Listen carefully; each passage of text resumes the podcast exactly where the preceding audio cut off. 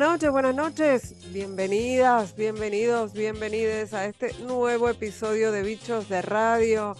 Qué hermosas mañanas estamos teniendo, ¿no es cierto? Ah, hermosa semana, ¿verdad? Diría Con- yo. con un- sí, sí. No quiero decir que tiene que ver con Boca porque tiene que ver con Boca, ¿no? Sí, bueno, tiene que ver con Boca y Boca campeón y fue electrizante ese final. Por no sé, favor. porque a vos no- a veces no te dejan ver los partidos, pero fue electrizante. No sé si lo viste en eh, ese final, los últimos minutos en paralelo con lo que pasaba en Avellaneda.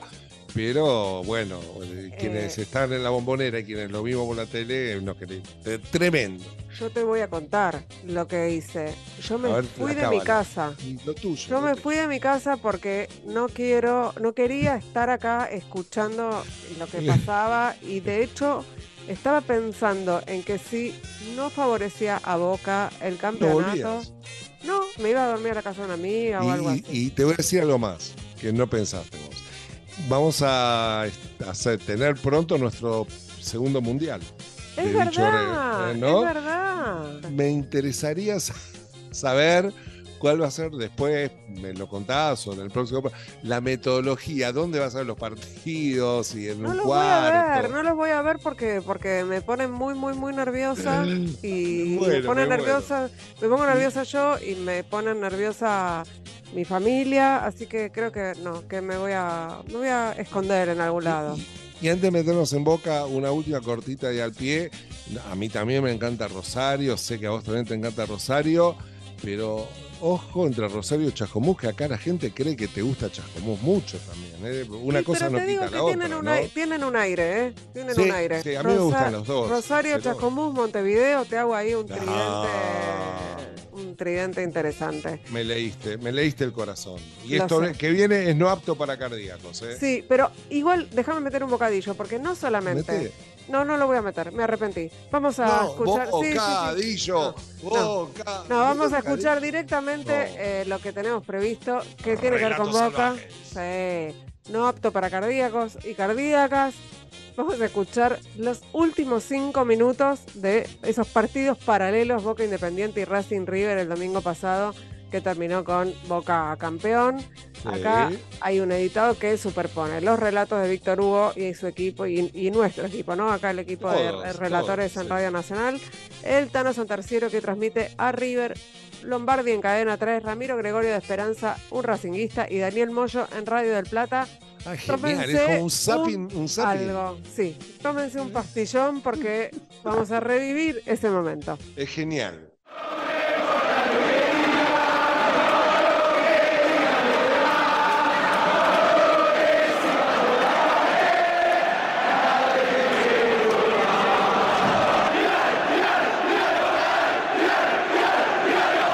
Penal para Racing a los 42, marca el árbitro del partido. Momento de alta tensión ahora porque esto puede cambiar las cosas. Un gol de Racing en los últimos minutos le da el título a la academia. El empate de Independiente con Boca puede permitirle a Racing, si anota el penal, ser el campeón. El gol que le metieron en un córner a Boca casi que es descalificatorio para el equipo Ceneice. Nunca había visto un equipo distraído de esa manera. Y esto está determinando la gran posibilidad para que Racing termine siendo el campeón. Da la orden el árbitro. Galván a siete pasos del campeonato. Va Galván. Galván, Galván, Galván, Galván, Galván. Tapolmani, Tapolmani, Tapolmani. Tapolmani, Tapolmani, Tapolmani. El monumento al boludo le tienen que hacer los hinchas de Racing a Galván. Galván que no pudo conseguir su gol, se tapa la cara, no lo puede creer. 44 minutos del segundo tiempo. Armani se quedó con el campeonato de Racing por ahora. No se puede creer lo que ha perdido Racing. Era el campeonato. La gente se agarra de la cabeza. La bombonera celebrando en este instante lo que puede ser un campeonato.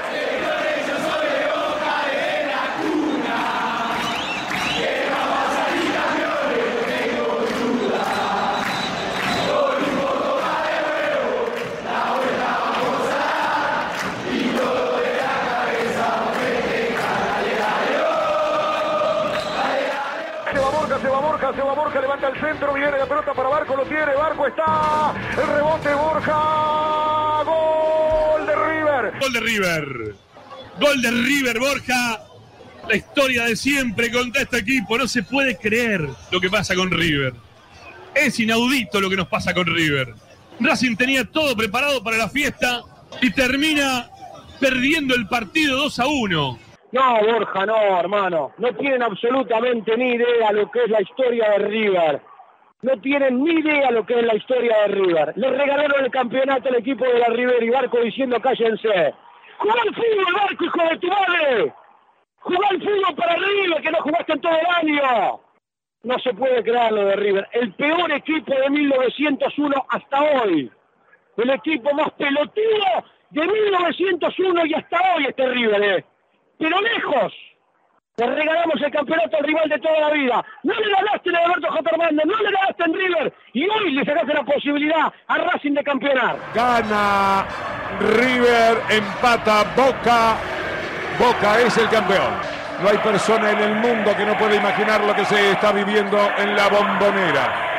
Llanto incontenible de algunos hinchas que tienen que ver con la alegría del campeonato, pero también con todo lo que se ha vivido en este rato, las emociones contenidas. Y es el fútbol, ¿no? Racing estaba para salir campeón, tenía el penal del campeonato, lo erró, lo atajó Armani y en dos minutos River se puso arriba y se termina esta historia para Racing. Lo perdió la academia de local, amigos. Sensación agria que tenemos hoy los hinchas de Racing por no haber quedado con un torneo que era para nosotros, desde el arranque del mismo, pero que se pierde acá de local contra River en la última fecha. Estaba todo servido, Independiente hizo lo suyo.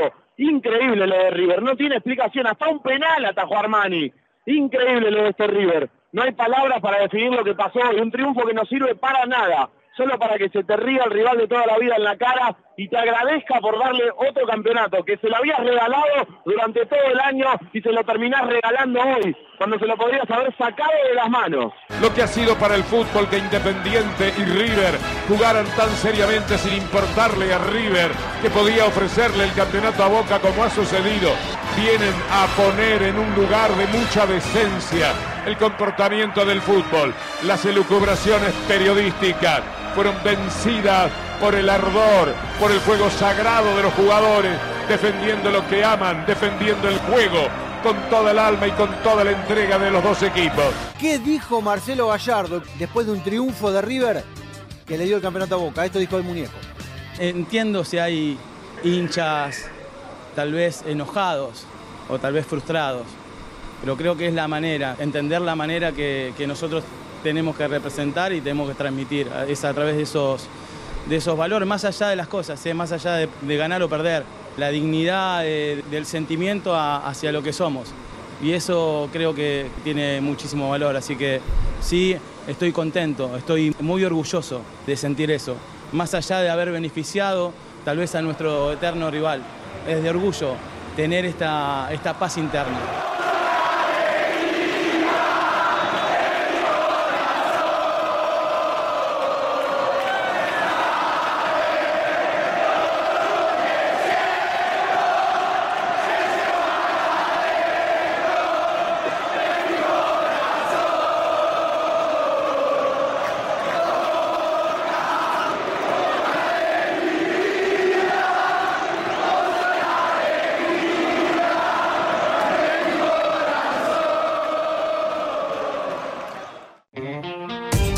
Sintoniza el dial. Bichos de Radio. Con Ingrid Beck y Adrián Corol.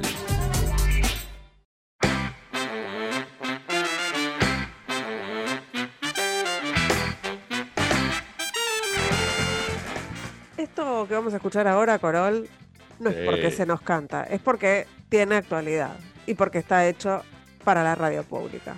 Ah, Y porque a mí me divierte muchísimo y me imagino que a vos también. Me encanta, soy tan fanático y además es mucho más fácil de acceder que las figuritas.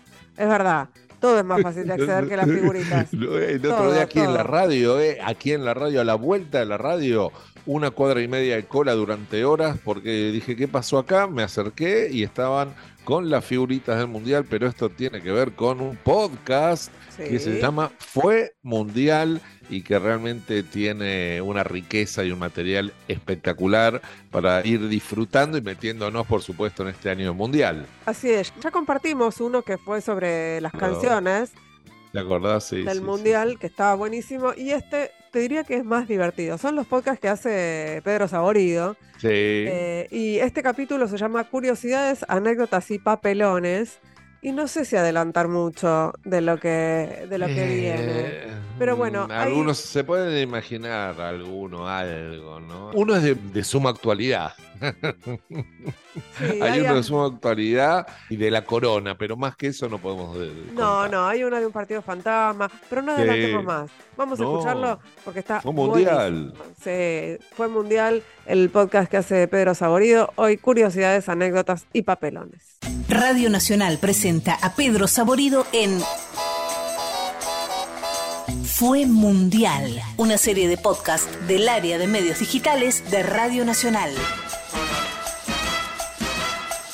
La historia de la Copa del Mundo está llena de momentos sublimes, de jugadas inmortales que están atrapadas en la memoria de todos los que aman el fútbol y de los que no también. Pero claro, los mundiales no están ni estarán exentos de circunstancias curiosas, de hechos que pueden provocar sonrisas, alguna exclamación de sorpresa como ¡Oh, mirá! y hasta vergüenza ajena. El mundial organizado en Inglaterra en 1966 estuvo rodeado de grandes sospechas de arreglos a beneficio de los dueños de casa. En cuartos de final, nuestra selección debía enfrentar a los locales, mientras que Uruguay haría lo propio con Alemania. Sugestivamente, los árbitros elegidos para esos partidos fueron europeos, uno inglés para el cotejo entre germanos y charrúas y uno alemán para el nuestro. Sí, todo normal. Siga, siga. Inglaterra se enfrenta a la Argentina de Rating. Arbitra el colegiado alemán Kerr Krittlein. El trámite del partido transcurrió con total normalidad hasta que el juez Kreitlein echó del campo de juego al capitán de la Celeste y Blanca, Antonio Ratín. A mí me echan de la cancha a los veintipico minutos del primer tiempo. Por yo pedir el intérprete, nada más. Yo no hice un foul violento, no insulté al árbitro, no insulté a nadie. Por pedir el intérprete y mostrarle el brazalete de capitán. A mí cuando me echan, luego de estar el partido suspendido, entran los dirigentes de FIFA al campo de juego y me dicen que me tengo que retirar. El argentino se negó a retirarse de la cancha porque no entendió que había sido expulsado. Ratín siempre fue un caudillo en Boca Juniors y en la selección nacional. El Toto Lorenzo. Salió en defensa de Pipo Terreiro. Peters le hace un full a Ferreiro. Ratín va a señalarle al hábito que le saque la tarjeta, es decir, que lo amoneste. No, tarjeta no existía, porque prácticamente le dijo que lo amonestara. Y no, como no lo entendía, nació esa confusión. Después de una larga discusión, el Rata abandonó la cancha, pero, camino al vestuario, llevó a cabo su propio acto de rebeldía ante el imperialismo de los inventores del fútbol. Me tengo que retirar, bueno, está bien, me voy. Estaba el palco y la alfombra de 6 metros por 4 roja, muy bonita, que era el palco oficial de la reina. El Rata Ratín. Ahora, la reina ese partido no lo presenció. Entonces yo estuve sentado unos 10 minutos, habría estado sentado, viendo el partido. Luego me levanto y me voy para el vestuario. El viejo Wembley tenía los vestuarios atrás de los arcos, no tenía túnel. Entonces yo me voy caminando hacia el vestuario, al costado de la cancha. Me tiraban chocolate primero. Entonces yo para darle bronca habría, eh, hacía que lo comía, lo tiraba y seguía. Cuando llego al banderín del corne, veo la bandera inglesa, se la retuerzo y los insulto a la tribuna que me estaba tirando chocolate. Bueno, me empezaron a tirar lata de cerveza, pero llena, no vacía. Tuve que salir corriendo y irme al vestuario. Una consecuencia directa del incidente entre Ratín y Kreislein fue la invención de las tarjetas amarilla y roja. De esta manera se evitaron malas interpretaciones de las decisiones arbitrales. A ese mismo mundial clasificó la selección de Corea del Norte, convirtiéndose así en el primer país asiático en participar de una Copa del Mundo, en la que además solo competían 16 países. El equipo norcoreano estaba formado íntegramente por soldados, es decir, ninguno de ellos era jugador profesional, algo que quedó demostrado en el primer partido que jugaron donde perdieron por 3 a 1 contra la Unión Soviética. Pero en el partido decisivo de la fase de grupos debían enfrentarse a los favoritos, Italia. Equipo que ganara ese partido pasaría a la siguiente instancia. Las apuestas estaban mil a uno contra los coreanos. Sin embargo, a los 42 minutos del primer tiempo, Pak Du-ik, que había sido presentado como dentista a la prensa del mundo, abrió el marcador y dejó mudo a todo el estadio. Pak Do-ik che mi hanno detto quando in Corea era un dentista, quello era un dentista io sono il padre eterno. En el segundo tiempo, los coreanos mostraron un estado físico envidiable. Corrían todas las pelotas y los no pudieron descontar. Sette occasioni da gol e non siamo riusciti a farne neanche uno. El partido terminó 1 a 0. Italia se tuvo que volver a casa, donde fueron recibidos por una multitud furiosa. Pero antes de tomar el avión, la selección azurra presentó una denuncia ante la FIFA. Según los tanos, el equipo de Corea que salió en el segundo tiempo no era el mismo que había jugado la primera parte del partido. Los coreanos, aprovechando que para los occidentales los asiáticos son todos iguales, habrían cambiado los 11 jugadores del primer tiempo por otros 11 jugadores que salieron a jugar el segundo tiempo frescos, cual lechuga. La FIFA desestimó la denuncia y Corea del Norte pasó a cuartos de final. Hasta el día de hoy, Italia insiste en que Corea cambió todo su equipo en el entretiempo y que todos los coreanos son iguales. Pero antes de la expulsión de Ratín del papelón de los italianos y del campeonato ganado por los locales con un gol inventado, tuvo lugar un hecho tremendo. Se chorearon la copa. Sí, sí, se chorearon la copa. En ese entonces no era la copa que levantó el Diego en México 86, ni la de Pasarela en el Monumental. Era la copa Jules Rimet, un hermoso trofeo Art Deco hecho de oro y mármol que tomaba su nombre del primer presidente de la FIFA. Unos días antes de que comience el Mundial, la copa se exhibía en el Hall Central de Westminster, Londres, para que la gente la pudiera ver de cerca. A pesar de la fuerte vigilancia, el trofeo desapareció el 20 de marzo de 1966 y la noticia corrió como reguero de pólvora. Escándalo internacional. Scotland Yard investigó, pero no pudo dar ni con la copa ni con el ladrón. Hasta que una semana después, un señor llamado David Corbett salió a pasear con su perro Pickles por unos jardines del sur de la ciudad. En un momento del recorrido, el animal Pickles empezó a olfatear un arbusto y ahí, entre el yuyal, estaba el trofeo perdido, envuelto en papel de diario. Nunca se pudo encontrar a los responsables del robo y Scotland Yard se comió un garrón histórico. El que sí salió ganando fue el perro Pickles,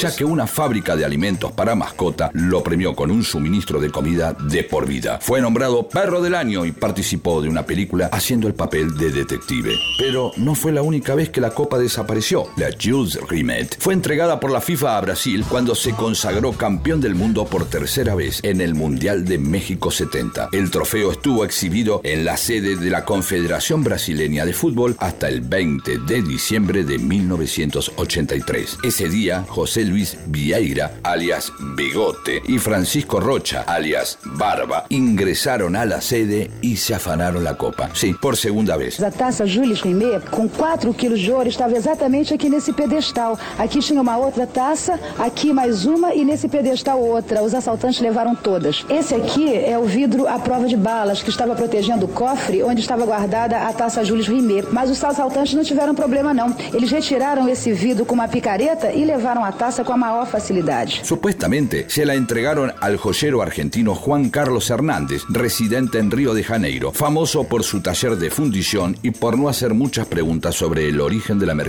que recibía. Hernández fundió la copa y le extrajo casi dos kilos de oro, con lo que hizo unos cuantos lingotes por el valor de 15.500 dólares. Los implicados en el robo terminaron tras las rejas y la empresa Kodak realizó una réplica del trofeo que se donó a la Confederación Brasileña de Fútbol. Años después, la revista Guerin Sportivo publicó una investigación según la cual el robo había sido un encargo de un coleccionista italiano que hasta el día de hoy tendría la copa en su casa. Chile contra la nada. En las eliminatorias para Alemania 74 hubo un partido que se jugó entre una selección y la nada. Bueno, en realidad no fue algo tan filosófico, sino más bien político. Chile debía jugar el repechaje con la Unión Soviética, pero el golpe de Estado contra Salvador Allende, perpetrado pocos días antes, había generado la ruptura de relaciones diplomáticas entre ambos países. Interiormente, dejar un país convulsionado como este no era fácil. Leonardo Vélez, jugador chileno. Sobre todo nosotros que éramos jóvenes, recién casados, con esposa, pensábamos en los familiares y con todo lo que se hablaba de lo que pasaba con la gente de izquierda, con los que pensaban diferente. A la selección chilena se le hizo difícil llegar a Moscú para el partido de ida. Fueron los primeros ciudadanos que salieron en avión del país tras el golpe y la situación además resultaba estresante para el equipo. Fue un, un viaje muy difícil. Nosotros sabíamos que íbamos a Rusia, pero no sabíamos si volvíamos. Francisco Chamaco Valdés, capitán de la selección chilena. Y ya con Chile están rompiendo relaciones diplomáticas Francia, Italia y Rusia. Entonces se puede decir que éramos valientes para salir del país. Y de hecho fue el primer avión que salió de Chile desde Cerrillo a, a Ezeiza. Hasta ahí nos dejó en Chile y después nos fuimos en otra línea aérea. Y en Argentina lo, toda la prensa del mundo y pensaban que ahí iba Salvador Allende, que era un avión de exiliados. Y cuando nos ven que éramos de la selección chilena y nos preguntaron que a dónde íbamos. Y nosotros le dijimos, "Ah, vamos a jugar a Rusia. Y los, los argentinos nos trataron que éramos locos. Y creo yo que el hecho de haber, de haber viajado a ese país, jugar con Rusia ya, empatar a cero, creo que nos dio una fuerza de que eran todos chilenos con el corazón bien puesto. La revancha se jugaría en el Estadio Nacional, en cuyas tribunas la dictadura de Pinochet mantenía prisioneros a los presos políticos de Chile. La Unión Soviética protestó y pidió jugar en otra sede, como Buenos Aires, pero la FIFA no cedió y ante la negativa los rusos decidieron no presentarse al partido. Así fue que el 21 de noviembre de 1973 Chile jugó un partido contra nadie. Los 11 chilenos salieron al campo de juego, se formaron, cantaron el himno y sacaron del medio. Se la pasaron entre unos cuantos jugadores y llegaron a la meta para convertir un gol ante un arco desierto. El árbitro convalidó el gol y dio por terminado el encuentro 2 a 0 por walkover. Con ese triunfo ante la nada, Chile se clasificó al Mundial de Alemania 74. Para el público que fue al Estadio Nacional, Chile jugó un amistoso contra el Santos de Brasil.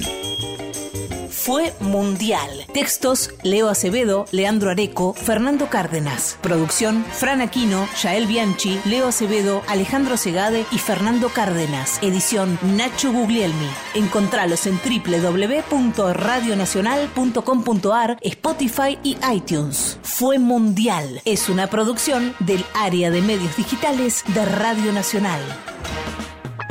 Bichos de radio. Hasta la medianoche.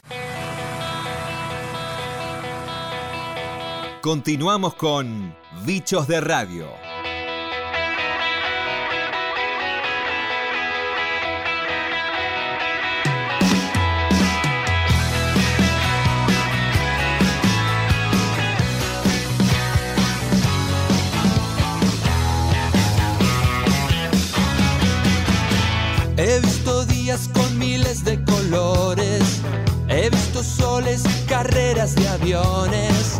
He visto lunas asustadas por luces, pero nada de eso nos pudo quebrar, nada en este lío me hará dejar de vibrar. Pasaron noches, pasaron canciones,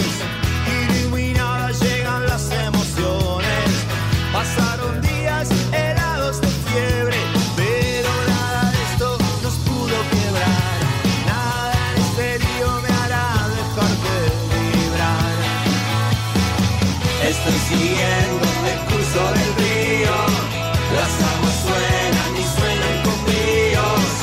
Amanecemos desnudos, dorados, nada hay como este amor que nos limpia del favor. Está sonando carreras de aviones, Corol, porque Temazo.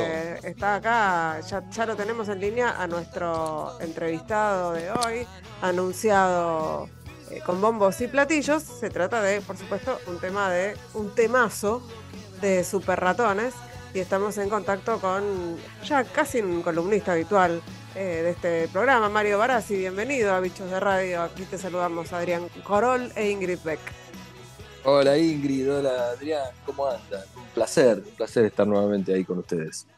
Genial, eh, Mario, bienvenido. Este carrera de aviones que la verdad, eh, desde que arrancó, arrancó como con con muy, muy buena estrella, con esa colaboración con Manu eh, Moretti del video, ese vínculo que Super Ratones ha sabido desarrollar con su público y también con sus colegas. Y además me gusta mucho, encan- me encanta el tema, me encanta el clip y me encanta el laburo entero que han hecho en el disco en tiempos difíciles. Así que es una alegría, ¿no? Tenerte acá y que Super Ratones esté realmente tocando, vienen tocando seguido y eso es una muy buena noticia siempre.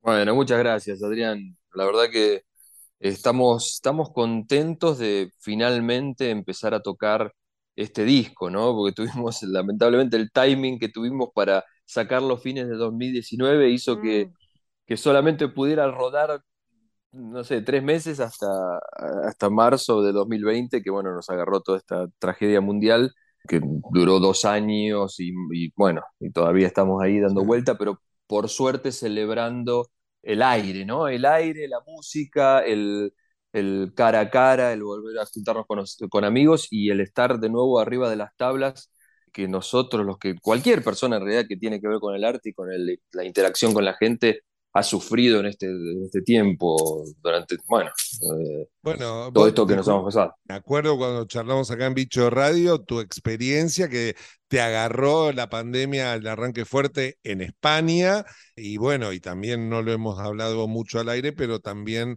esta pandemia afectó fuerte a, a mucha gente, entre ellos algunos amigos de, y a integrantes del grupo, ¿no?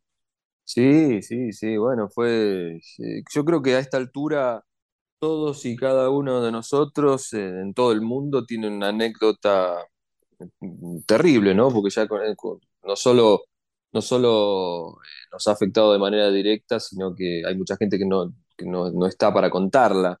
Y nosotros tenemos que agradecer dentro de todo esa, la, la situación, porque la verdad que nuestro querido Oscar Granier, el pingüino, estuvo complicado, estuvo en coma durante un, un mes entero y estuvo cuatro meses en rehabilitación.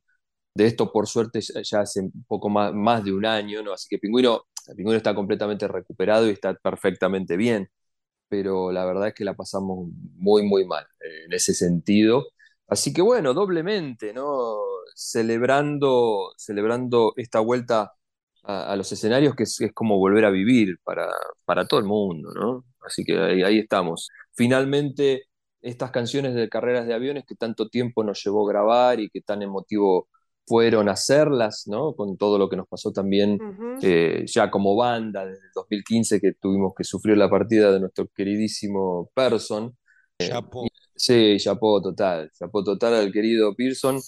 Y con una cosa muy curiosa que sucedió también hace, un- hace unos meses cuando, cuando nos dieron una de las fechas que precisamente vamos a estar presentando ahora el próximo jueves 3 de, de noviembre en el Teatro Rondeman en, La- en Abasto, cuando caímos en que la fecha que nos habían dado era el 3 de noviembre, a ver, el 3 de noviembre se cumplen siete años de la partida física de Pearson, así que justito, cuando nos dimos cuenta con Lisandro dijimos, che, justito cayó esa fecha, ¿qué hacemos? Y, y bueno, vamos para adelante, no, no parece ser casualidad y es una muestra más que, que sigue estando con nosotros vivo en nuestras canciones y, y bueno, está y sobrevolando, sobrevolando las carreras de aviones, seguramente está en algún avión dando vuelta. Estamos hablando con Mario Barassi, integrante de los Super Ratones, que, como él bien decía, se presentan el jueves 3 en Rondeman Abasto, en la Valle 3177. Vamos a, vamos a pasar completa la, la información. la data, gracias to- Ingrid. toda la data. Y bueno, estamos hablando de, de esta celebración y, y hablaste de Lisandro. También vamos a compartir con la audiencia que estamos hablando de Lisandro Ruiz, que es un integrante más de Super Ratones, aunque no está tocando ningún instrumento ni arriba del escenario, ¿no? Es quien está del otro lado, un amigo de la casa también. Y ahora sí viene la pregunta, ¿no? Después de todas estas eh, aclaraciones o, el- o la- el comentario llevan un montón de años juntos digo, y han pasado esto, la, la pérdida de uno de sus integrantes, la enfermedad, son medio una banda sobreviviente de algún modo, ¿no? Se form- o sea, ¿cuántos años llevan juntos? 37, 37 años. ¡37! 85. Claro, en el año 85, el primer disco Ya el primer disco del año 90 tiene, bueno, ¿cuánto? 32 años tiene el, el primer disco. Sí, es una cosa, es una locura. Es, Es una que, locura yo, de es que yo tiempo. no había nacido, perdón. Claro, Yo a mí me tampoco, ¿eh? contaron, a mí me contaron, a mí me contaban de la gente, mis padres cuando me contaban de los Vergara me contaban también de Sí. Super Ratones. Sí, a mí me pasó lo mismo. Me hablaban de revistas tipo La Maga y así, y me hablaban de, de, de los super ratones, pero yo nada que ver. Qué locura, sí, yo, tam- yo tampoco, a mí me contaron también.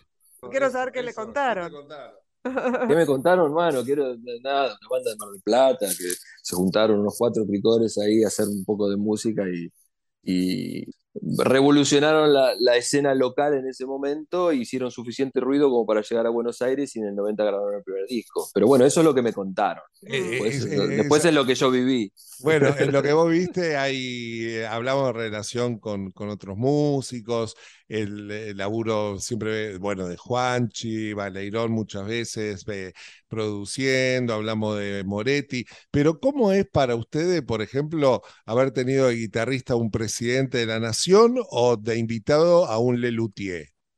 Y son cosas increíbles, increíbles. O sea, yo también cuando, cuando uso estos adjetivos como increíbles me remonto a ese chico que tocaba en un garage en Mar del Plata, ¿no? De 14, 15 años y soñaba con, soñaba con todo esto de estar en, en la música y de repente muchos años después muchos de nuestros héroes, como, bueno, como el caso de Jorge Marona de Lelutier, Lelutier eran como los Beatles para nosotros también, Es verdad. los Beatles argentinos, y, y de repente conocerlo, lo conocimos en la época de, creo que de autopistas y túneles, fines de los 90, nos conocimos con, con Jorge, y bueno, a través del vínculo con Jorge, lo conocimos de adentro también a, a los Lelutier, hemos estado muy de cerca, Jorge participó desde ese entonces hasta ahora, participó en, en los, dis- todos los discos que hicimos, y mm, bueno, fue Eso, increíble. perdón, es un dato por ahí no tan conocido. El vínculo entre Lelutier y Super Ratones a través de eh, Jorge Marona, y me consta que hay eh, un respeto y un cariño mutuo que trasciende, ¿no?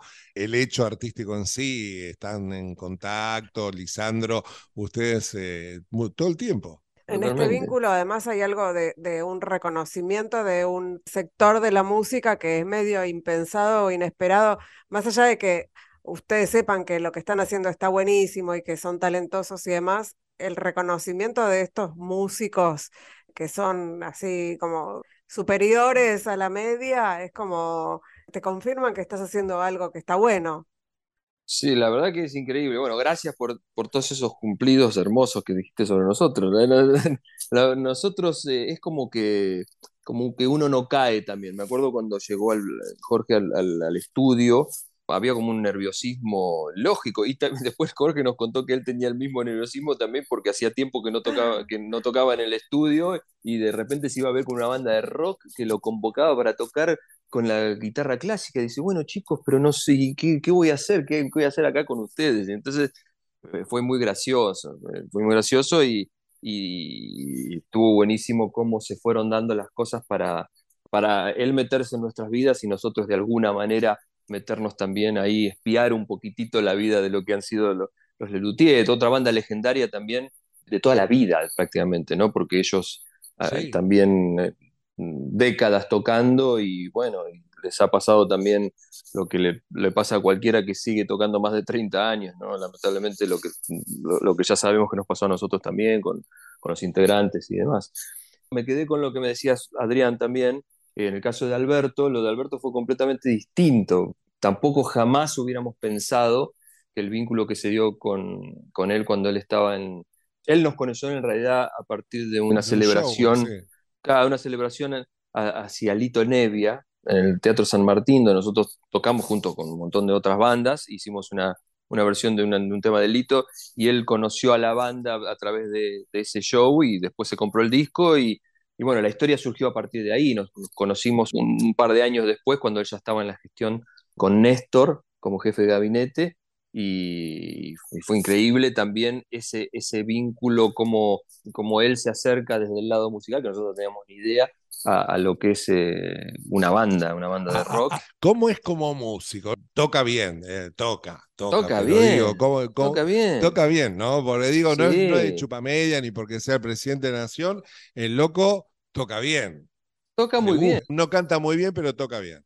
Bueno, toca muy bien. eh, De hecho, esos tonos entreverados, los tonos entreverados que usa Lito Nevia, los, se los sabe de pe a pa. le gustan. Y- eh, y- le- sí, sí, igual. está buenísimo. Y no, no Sí, lo igual. hace cualquiera, ¿eh? No lo hace cualquiera. No, y de hecho, no, tan fue así que cuando, cuando él eh, ya tuvo un, un poco de tiempo libre en el año 2008 para el, para el disco que sacamos en esa época, en el 2009, lo invitamos a, a- con Person, habíamos compuesto una canción que se llama El, El último verano y, y faltaba solamente una acústica y bueno, lo invitamos a tocar y en ese momento metió, metió la acústica de esa canción. Es increíble que, bueno, lo que me viene hoy por hoy en mente es que es, es increíble si uno se retrotrae ese momento, pensar que unos años después Person no iba a estar físicamente y que él iba a ser presidente y bueno, nada, es- es- son esas cosas que, que digo, vuelven a ser Meto- incre- increíbles. Meto una infidencia y le escribió una canción.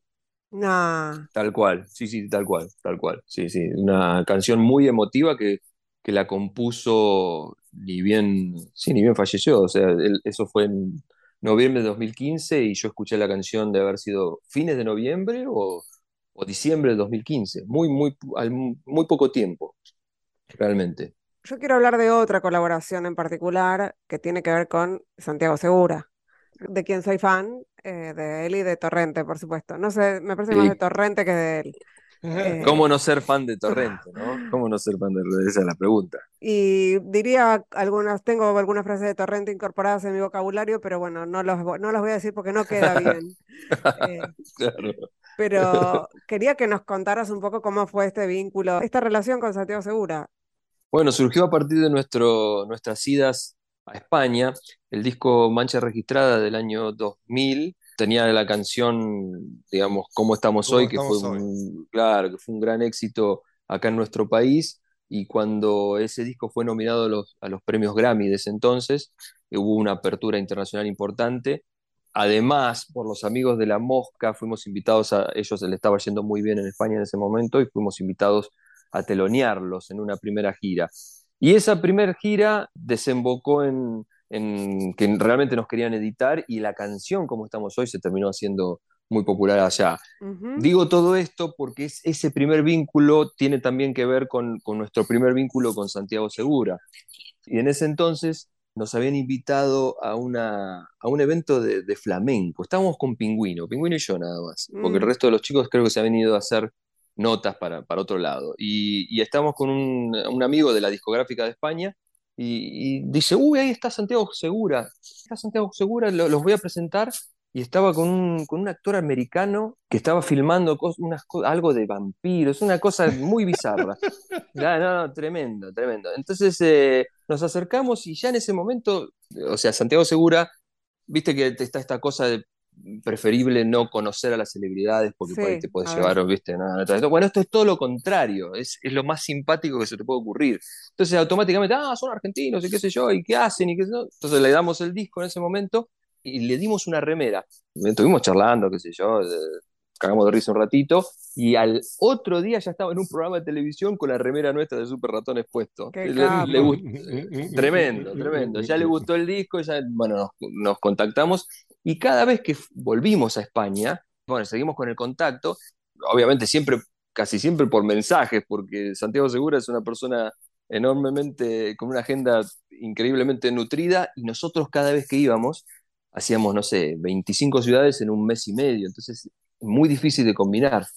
Pero nos fuimos manteniendo a través de los años y todos los discos los, ha tenido también él, incluso una película que, que él filmó con Gabriel Nessi acá, que se llama Casi Leyendas. Hasta fuimos al estreno, lo volvimos a ver en ese entonces, se llevó el disco de ese también.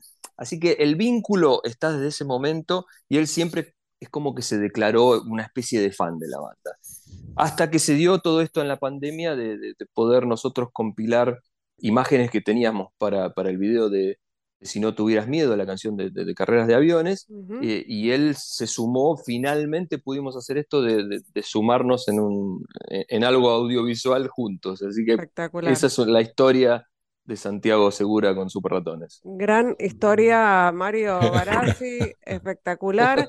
Los podemos ir a escuchar entonces el jueves 3 de noviembre, que es el próximo jueves, en Ronde Manabasto, La Valle 3177, presentando carreras de aviones con, bueno, con, con varias participaciones y volviendo a celebrar que, que se puede estar en los escenarios, que se puede tocar, que se puede tener contacto con el público. Estamos muy felices de haberte tenido en el programa de hoy, Mario. Muchas gracias. Bueno, muchas gracias a ustedes. eh, yo estoy muy feliz de estar ahí con ustedes nuevamente. Saben que los quiero mucho, así que, bueno, abrazo y besos a, a ambos.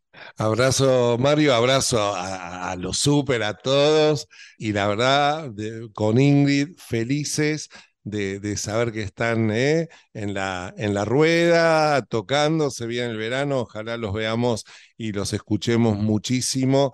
Y el reconocimiento también por la, la coherencia, por la constancia y sobre todo por, por esta lucha, ¿no? Que, que sabemos que no es fácil de tantos años manteniendo el arte y la ética y la estética que tienen Super Ratones. Bueno, muchas gracias, Adrián. Muchas gracias. Eh, gracias, Ingrid. eh. Abrazo, Beso a- para ambos. abrazo enorme. Abrazos, abrazos. Si no tuvieras miedo,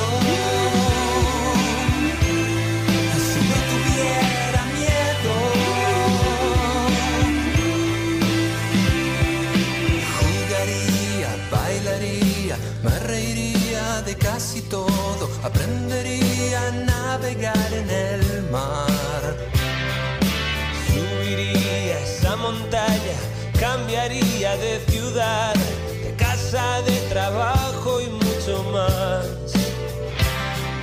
Hoy no es un día más, solo queda hacerlo.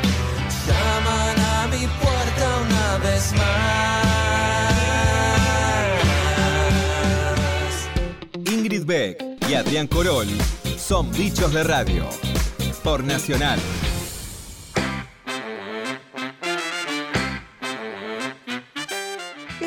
Sección de archivo que queremos recordar, hoy tenemos para ofrecerles una nota que fue espectacular.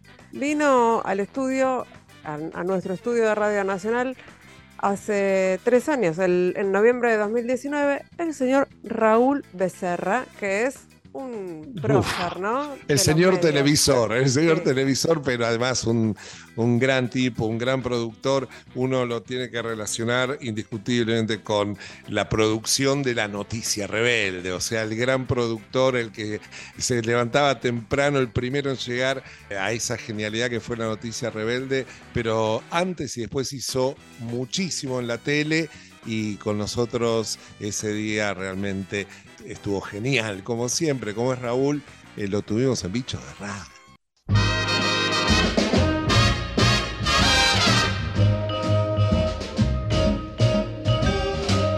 You make me feel so young. You make me feel so spring has sprung. And every time I see you grin, I'm such a happy individual. The moment that you Hay, hay melodías, hay, hay- hay voces que parecen haber sido grabadas para radio. Sí. Yo- uno escucha esto y, y- y yo no, no- no lo estoy escuchando de un vinilo, de un MP3, de spot, no, no, lo escucho de una radio. Me imagino la radio por la cual suena. Yo lo estoy escuchando en una radio y en una película. También. Me lleva al cine también. Que no es de Woody Allen esta. ¿eh? No, pero podría ser. Podría ser, podría ser, Podría ser con esta música. Podría ser. Eh, es Frank Sinatra. No, eh, no es eh, pleno Rat Pack. Es- tiene que ver con eh, esto que me es- feel so young. Sí, me, me hace sentir tan joven. Sí. Hay gente que no envejece, ¿viste? ¿Sabes que cuando eh, veníamos caminando con nuestro invitado para acá, íbamos cruzando con distinta gente, distintos, gente que trabaja aquí en la radio, ma- se escuchaba maestro, otro decía, es una eminencia. Bueno, eso no, es, eh, para mí no envejece. Vos estás No- no eh, describiendo a una persona Que cuando le decís eminencia a alguien. Yo, yo conozco eminencias muy jóvenes, fíjate Les- Claudio María Domínguez. Era una eminencia muy joven y ahora no. Estamos haciendo esto de robarle tiempo al invitado para decir nuestras pavadas. por Señoras, favor. señores, ¿por qué no lactántricos? Bienvenido a Bichos de Radio, Raúl Becerra. Bienvenido, Muy Raúl. bien, muchas gracias. Bravo. Que ya está en un bicho Bravo, de radio, sí. eh, pero siempre participando en, Claro. en otros, Es en casi- otras instancias. Es casi un columnista. Como de coté. Como de coté. Pero ahora en el protagónico, en el pre- personaje Ahora estoy- principal. Eh, la radio, ¿no? Sí. Pero Lo primero que te tenemos que preguntar es la radio, que, que- que te recuerda la radio, cómo, cómo forma parte de tu historia, en tu vida, en tu día a día. Además, entró por supuesto a la radio, a Maipú 555, y dijo, la última vez que yo estuve acá, ¿no? Sí, estuve acá en un programa, el primer programa que hacía Cacho Fontana, lo hacía en, Radio Nacional, pero volvía a la radio, volvía a la vida en realidad, después de todos los despelotes que tuvo este, en su vida. Y me acuerdo que los que, los únicos que estábamos para dar testimonio o apoyo de su vuelta a la radio eran Tito Lecture, Raúl Portal, que había venido especialmente vestido con todo ese traje floreado Ah, en homenaje a, a- a Cacho, y yo. Eran los últimos tres que estábamos en la radio, y Cacho, obviamente.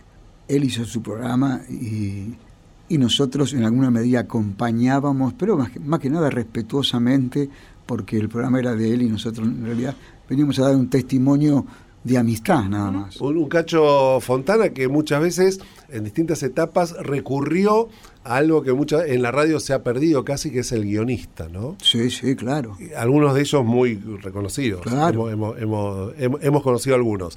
Eh, hemos conocido algunos, creo que en la génesis de Noticia Rebelde y demás Sí. había gente que tuvo que ver también con eh, los guiones de, de Cacho, ¿viste? Son Claro. tipos que han, se han hecho en, en la, en una radio que cuida los detalles, como, como el del guion y el respeto hasta del punto y de la coma, y ya irte era un arte.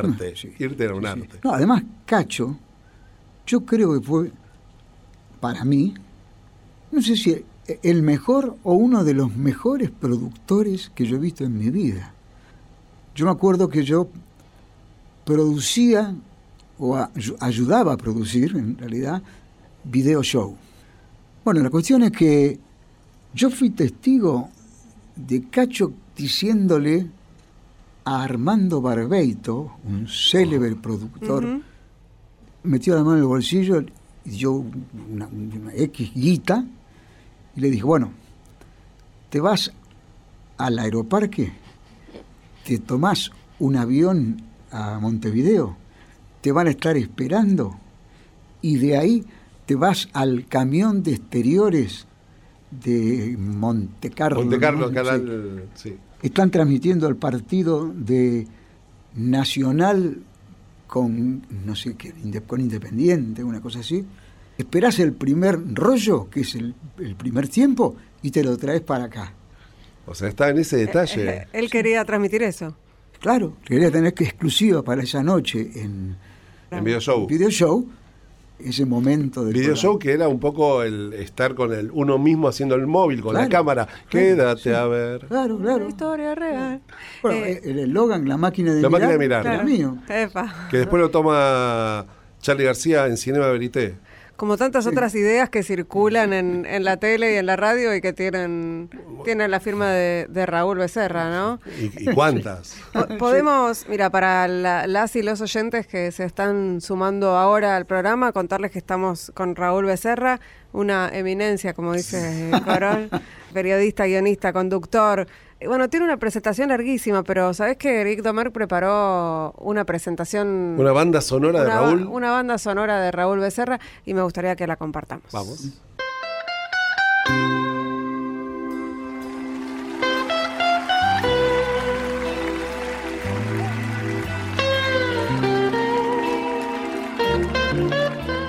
Es un maestro para mí, productor, realizador, conductor, un creador, realmente marcó un estilo. El señor Raúl Becerra está con nosotros, el creador de Semanal Insólito, de la Noticia Rebelde, de la Hora Referí, creador de muchísimos programas de entretenimiento, director artístico de ATC, eh, Canal 7, de Teis Sports.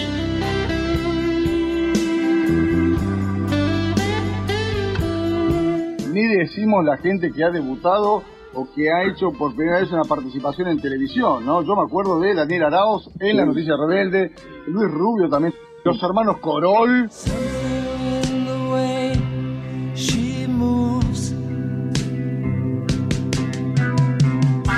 attracts me like no other lover. Mi primer trabajo en televisión fue producir un programa que se llamó Super Show Infantil, que lo hacían Berugo Carámbula, Mónica Juvet, Gachi Ferrari y Me Alberto acuerdo Moni. perfectamente ese programa. Y yo te diría que de todos los programas que yo he hecho, ese fue el que más me gustó. Don't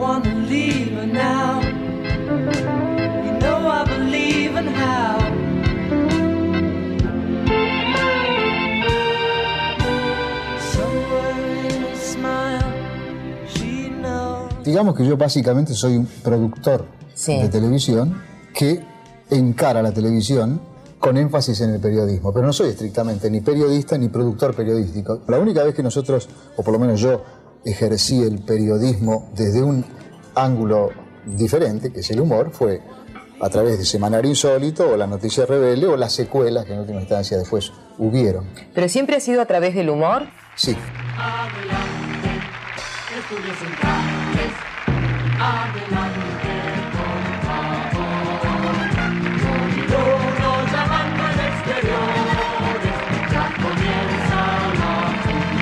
Y de allí nos vamos aquí. Adelante, Castelo. Gracias Estudios Centrales, anticipando la primicia, Semanario Insólito quiere adelantarles que a mi espalda está el Congreso. Tengamos paciencia, falta poco. Y eso lo estábamos haciendo sobre el final del gobierno militar. Claro. No, no se, nunca se dieron cuenta.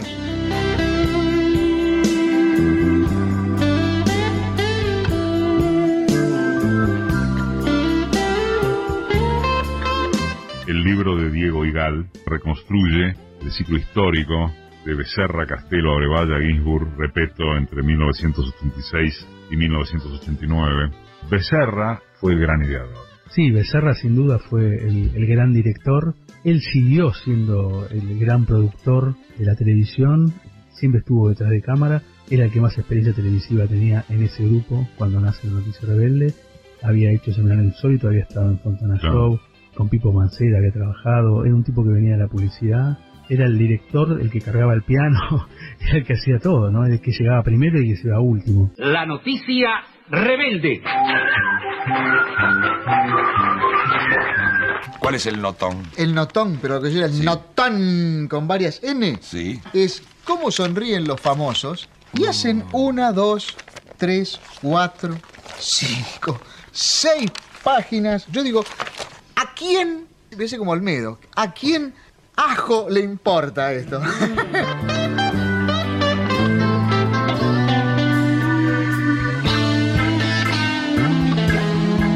Robocopia cuando las madres, sobre todo la, la presidenta de la Liga de Madres y Padres de Familia, tomen conciencia del programa que está saliendo ahora, van a venir a TC con teas encendidas y nos van a prender fuego, porque es la antítesis del programa infantil.